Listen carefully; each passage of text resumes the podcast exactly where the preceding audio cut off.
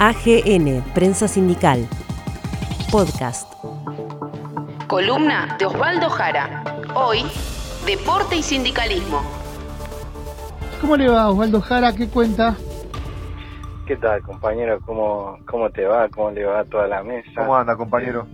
Muy bien, muy bien, por suerte. Bueno, Osvaldo, nos corre el tiempo, así que vamos a meternos de lleno en tu columna. ¿Qué nos traes para el día de hoy? Bueno, hoy creo que vamos a empezar a saldar una cuenta de hace mucho tiempo en esta columna, porque hoy vamos a hablar de la cultura física en la clase trabajadora, pero no lo vamos a hacer desde un punto de vista individual, sino que lo vamos a hacer obviamente desde un enfoque colectivo y pensando específicamente bajo la idea de comunidad organizada, tenemos que hacer eh, hincapié en el concepto de organización libre del pueblo. ¿Por qué digo? Porque el deporte, la actividad física, la podemos encontrar en el caso de un gremio, pero también en clubes conformados por trabajadores, que es cierto, no existen tantas experiencias, pero sí existen. Y mm, como vemos, son formatos distintos, pero tienen toda una característica bastante similar. Por, por ejemplo, un caso emblemático es el caso de comunicaciones, adviertan ustedes, antes del peronismo, que fue creado en el año 31 por empleados de la compañía de correos y telégrafos, em, y ahí se fue desarrollando en el club actividades deportivas conformadas por sus trabajadores, y también podemos hablar de un gremio en donde hay una organización que tiene muchísimas actividades, entre ellas la cultura física. Y en la etapa del peronismo, en donde se le da impulso, podemos encontrar, por ejemplo, como antecedente, las competencias deportivas que organizaba la CGT. Tenemos que recordar que es una etapa histórica, la del peronismo, en donde el movimiento obrero tiene una composición distinta a décadas anteriores, en donde existen otras demandas, y la actividad deportiva sin ninguna duda está entre ellas. Y a partir del peronismo y después, décadas posteriores, se han desarrollado en los gremios experiencias deportivas. Em, yo, yo te diría que hay que destacar algo muy importante, que es propio de una organización libre del pueblo, que es organizada pura y exclusivamente por los trabajadores y trabajadoras, que eso me parece que es un rasgo distintivo y que hay que tenerlo en cuenta. Eh, que todos los gremios desarrollan con alguna eh, actividad puede ser muy, muy alta o no tanto, pero en la mayoría, y ya llegando a estos tiempos, podemos encontrar, por ejemplo, competencias de fútbol, pero también las famosas Olimpiadas Deportivas. Vos sabés que yo soy trabajador judicial y nosotros los judiciales tenemos lo que se llaman las Olimpiadas Deportivas Judiciales, en donde Miramar todos los años vamos a, nos reunimos todas las departamentales de la provincia de Buenos Aires a competir un fin de semana en, donde es un ámbito deportivo pero también social y cultural muy muy importante. Son desarrollados hablando de características generales en campos deportivos y recreativos de los gremios. Y vos fíjate que también hay experiencias que van un poco más allá que me parece que es eh, un poco lo, lo que lo que a futuro se, puede ir desarrollando, que son los clubes que habíamos hablado hace dos segundos de comunicaciones, pero encontramos en la actualidad, por ejemplo, que está el Club Atlético Social y Deportivo Camioneros, o el Club Atlético Televisión, o la Federación Gráfica que también está desarrollando su experiencia. Es decir, son experiencias todas valiosas que manifiestan eh, que en los gremios pasa la vida, la vida del trabajador, la vida del laburante, en donde pueden desarrollar todas las actividades culturales, deportivas. Yo creo, desde mi punto de vista, entre las culturales tenemos que eh, pensar en lo deportivo, porque lo deportivo también es cultural. Claro. Y para finalizar, yo te diría que eh, me plantearía algunas preguntas que son preguntas iniciales, de cómo hacer para revalorizar esta faceta, la del deporte en, el ámbito laboral.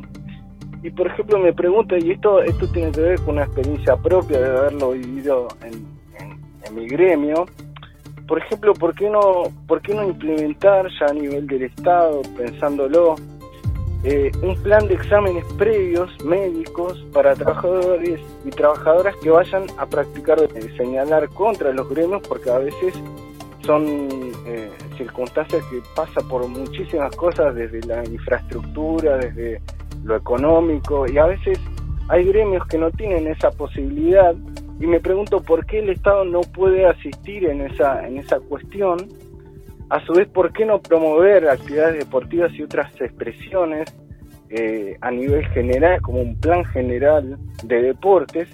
Y también me parece algo fundamental, porque ayer estaba pensando, hace falta contar la historia del deporte y los gremios, de la cultura física en los gremios. Y eh, preguntando a distintos trabajadores, por ejemplo, a mi viejo que fue laborante metalúrgico durante mucho tiempo y a otras personas, me daba cuenta que había una memoria colectiva pero que se está perdiendo, que se está em, eh, que se está olvidando eh, por el paso de los años y también entre otras cuestiones yo observaba que no había un nivel de organicidad, un plan general, por ejemplo, una gran competencia de trabajadores de tipo anual eh, organizada por distintos gremios. Eso sería algo espectacular, creo yo, y también eh, contribuiría mucho a desarrollar la comunidad de atletas y deportistas en el ámbito laboral. Me parece que es momento de eh, prestar atención a estas cuestiones para fortalecerlo y para poder eh, significar y revalorizar lo que es la cultura, la vida de los gremios y también tener una actividad deportiva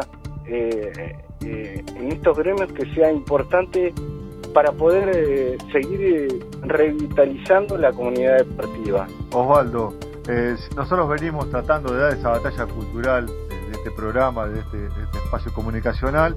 Hablamos siempre que, que los sindicatos, además de, de luchar por las reivindicaciones de los trabajadores, convenios colectivos de trabajo paritarias, eh, se ocupan de la capacitación de, los empleados, de los trabajadores, de los afiliados, de, diversas empresas en diversos ámbitos, eh, del esparcimiento, eh, de la salud, las obras sociales sindicales abarcan la, la, gran mayoría de, los trabajadores de la Argentina, son 6 millones de trabajadores, donde el 80% están sindicalizados. también eh, los sindicatos se encargan de la parte eh, cultural. Eh, hay muchos sindicatos que tienen teatros propios, cines, espacios culturales, bibliotecas, y hay un, una importante, un, importante movimiento dentro de los sindicatos que abarca lo que es el deporte como cultura, como la, cultura del deporte, y hay, quizás no se sabe o no, o no hay difusión, pero la, cultura del deporte está presente eh, en los gremios y en los trabajadores. De hecho, hay un montón de, de actividades que se hacen. Nosotros tenemos un sindicato que tiene siete seccionales alrededor de la, Argentina y a veces se hacen torneos interseccionales.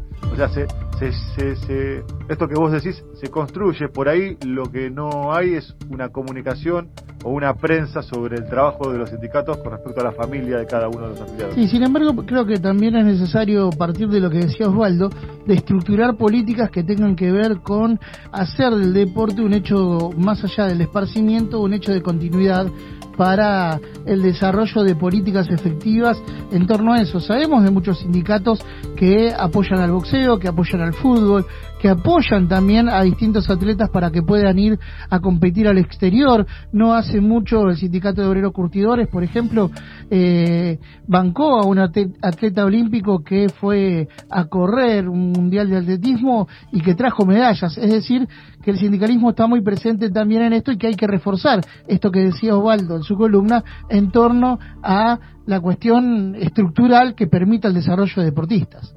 ¿Puedo hacer un último puntito? Dale, dale. Sí, claro, claro.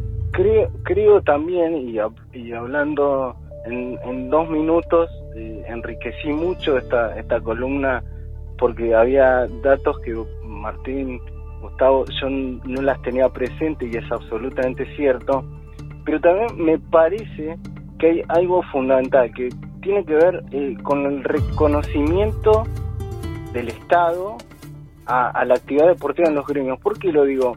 Porque pensemos que, por ejemplo, no, no, no hubo ninguna Secretaría de Deporte, y no estoy hablando ni de la gestión actual ni de la anterior, de ninguna, que haya tenido una, eh, un rol importante en la ayuda a los gremios, por ejemplo, dándole esto que decía, exámenes médicos o dándole material deportivo. ¿No es hora de pensar, por ejemplo, de que el Estado le dé un reconocimiento a la actividad? Eh, bueno, pero no pasa en la educación. gremial? Pero tampoco pasa en la educación, donde el deporte es una materia más y debería llevarnos a otro pensamiento y no ser nada más que una materia de esparcimiento. La educación física hoy pasa por le hablan a pibes que vienen de una situación de carencia absoluta de hablar cómo tienen que hacer una liñeta balanceada y eso termina siendo violento. Por eso lo hablan en, educación física. Digo, un pibe que se que pasa hambre y que tiene que ir a un comedor no le puedes hablar de dieta balanceada. ¿Entendés? Porque no lo puede realizar. Digo, y el deporte tiene que integrar esa cuestión de una buena alimentación, de una buena salud, y tiene que partir también de la educación. Entonces, no hay Estado en educación para reafirmar el deporte y no hay Estado tampoco para reafirmar el deporte en las organizaciones sindicales. Osvaldo, te invito a que la próxima salida profundicemos esta temática, porque hay mucho para hablar, me parece. Dale. Porque el deporte tiene que ser una composición estructural de la, de la sociedad, sobre todo para los sectores más vulnerables también. Te mandamos un abrazo grande, Osvaldo. Un abrazo, Osvaldo. Otro, compañeros. AGN, Prensa Sindical. Podcast.